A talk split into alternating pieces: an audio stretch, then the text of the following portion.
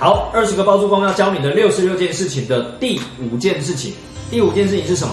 就是你是投资客、自产客还是自助客？为什么我都打个问号？的原因是因为你要重新认清你的角色，要进入房地产这个世界里面，你要先认清你自己到底从哪个角度切入。因为呢，你是投资客所要思考的逻辑，跟你要从自产客所要思考的逻辑，跟你要从自住客思考的逻辑，其实是完全不一样的。但很多人都会想到，哦，我可不可以自住兼投资？我可不可以呃买一间自住的房子？它最好它都能够增值，对啊。但很多时候我们在讲说，在你在评估考量的时候呢，顶多我会鼓励大家什么为主，什么为辅。比如说我是自住为主，然后呢投资为辅，可不可以这样？可以。那你的所有跟自住抵触到的，哦，我就建议你不要去考量，因为不然你就会打架，会打架。嗯，所以呢，在很多考量这些的过程当中呢，我们会以一个为主，就是我最主要就是要自住。那我就要往自住去考量完了之后呢，接下来我们再来考量投资的效益。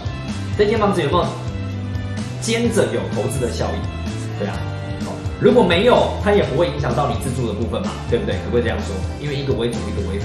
当你没有为主为辅的时候，你就会打架啊！最近又没有的投资啊，啊，对对，你就会评断不出来。好，所以回过头来，你要先确认你自己的角色要从哪一个方向切入。所以大概我们会去区分，比如说以自住客的角度进去的话，你比较容易会去思考的就是，到底它适不适合我居住？居住的部分包含空间啊，我们讲说空间跟功能性，啊，室内的空间跟功能性，好，第二个，第一个室内的空间跟功能性，第二个包含你可能附近的公社，就是这个啊房子的公社有没有公社，它公社适不适合你？第三个生活的机能适不适合你？你可能会去考量这些来判断这个呃房子适不适合我哦。顶多加上第四个，第四个也很重要啊，就是交通范围里面它能够怎么样去到我上班的地点，然后或者我要去哪里的一些相关考量。所以你会考量到这几个来决定它适不适合我自住这件事情的考量。那如果你是投资哦，投资客，基本上投资客主要的关键就是为了要买卖赚价差嘛。那如果你是为了要买卖赚价差这件事情，你考量的一定是供给跟需求，就是这个 location 它是不是有那么多人想要买它？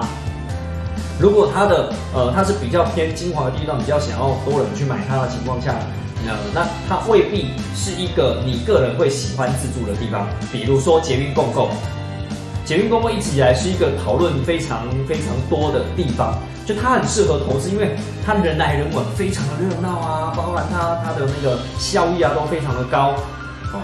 但是它可能适合做出租，它可能适合让下一个人想要来买，就是暂时性的，又或者是单身贵族想要来买，好等等，你可能要考量到投资的那个效益，哦，并不是自住的那个效益。所以你可能要从投资客的观点去思考，我要赚价差，我怎么样能够赚到这个价差，而不是单单只有买低跟卖高这件事情。好，那自产客呢比较会思考到了，当然就是一个比较长期的收益，就是这个区块，这个这个这个区块，比如说南港区，哦，它的一个趋势。它是不是会呃重大建设？是不是有在南港区一直台北市南港区一直不断的建设？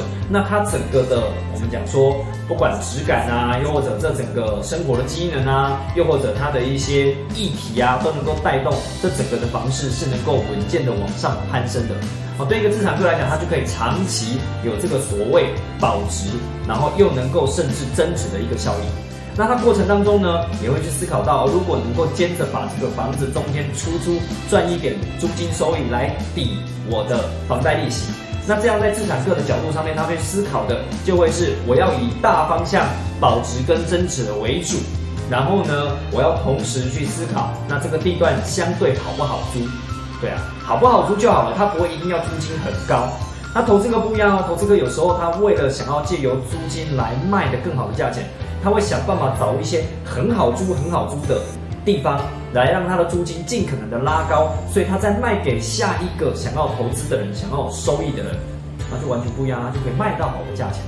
所以你会发现，自住客在想的、资产客在想的，跟投资客还想的，其实切入的点会不太一样。这个是要借由这个呃，就是二十个包租公要教你的六十六件事情的第五件事情来提醒你这件事情，你要用什么角色进入到房产世界。今天就跟大家分享到这边，谢谢大家。